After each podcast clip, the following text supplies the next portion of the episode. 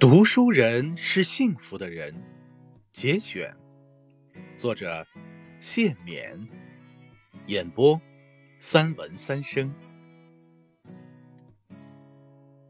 我常想，读书人是世间幸福人，因为他除了拥有现实的世界之外，还拥有另一个更为浩瀚也更为丰富的世界。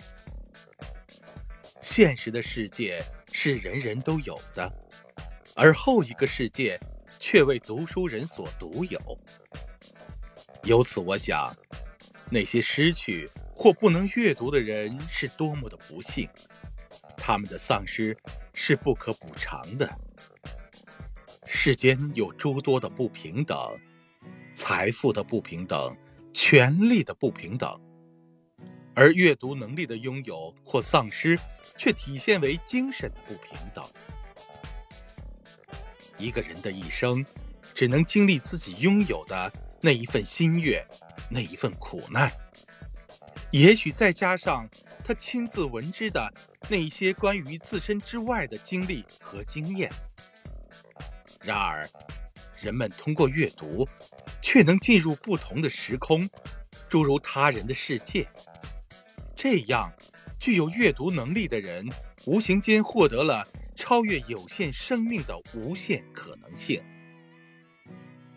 阅读不仅使他多识了草木鱼虫之名，而且可以上溯远古，下及未来，饱览存在与非存在的奇风异俗。更为重要的是，读书加惠于人们的，不仅是知识的增广。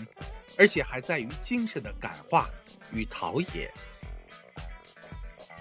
人们从读书学做人，从那些先哲往贤以及当代才俊的著作中学得他们的人格。人们从《论语》中学得智慧的思考，从《史记》中学得严肃的历史精神，从《正气歌》中学得人格的刚烈。从马克思学得人世的激情，从鲁迅学得批判精神，从托尔斯泰学得道德的执着。歌德的诗句刻写着睿智的人生，拜伦的诗句呼唤着奋斗的热情。一个读书人，一个有机会拥有超乎个人生命体验的幸运人。